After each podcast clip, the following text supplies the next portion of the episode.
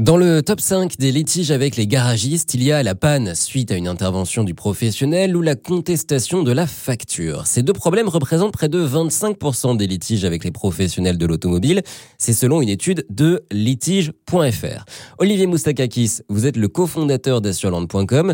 En cas de litige, mon assurance peut-elle m'accompagner? Tout va dépendre de votre contrat d'assurance. Si vous avez souscrit une garantie protection juridique, vous pourrez en effet vous retourner vers votre assureur qui euh, entamera les démarches juridiques pour pouvoir vous faire indemniser. Alors quels sont les bons comportements pour justement euh, éviter ce genre de problème avec un garagiste? Toujours un comportement de bon sens, c'est au préalable demander un devis avant toute réparation automobile, ne pas hésiter à consulter plusieurs garagistes hein, pour mettre en concurrence les devis.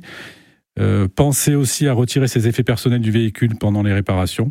Ça, c'est un élément aussi euh, fondamental.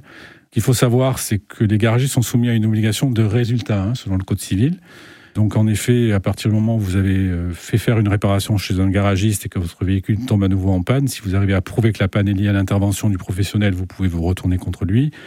De la même façon, si la facture finale dépasse le devis sur lequel vous vous étiez mis d'accord, vous pouvez également faire une réclamation. Donc soit vous disposez d'une assurance protection juridique, c'est l'assureur qui va faire intervenir ses avocats, soit vous pouvez vous adresser à des associations de consommateurs qui entameront les démarches pour votre compte et qui feront le nécessaire. Alors maintenant, la question que tout le monde se pose, comment choisir un bon garagiste? Déjà, se tourner vers le garage d'un constructeur.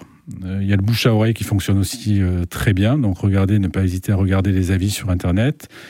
Euh, regardez également s'il affiche ses tarifs à l'intérieur et à l'extérieur du local, c'est une obligation ministérielle.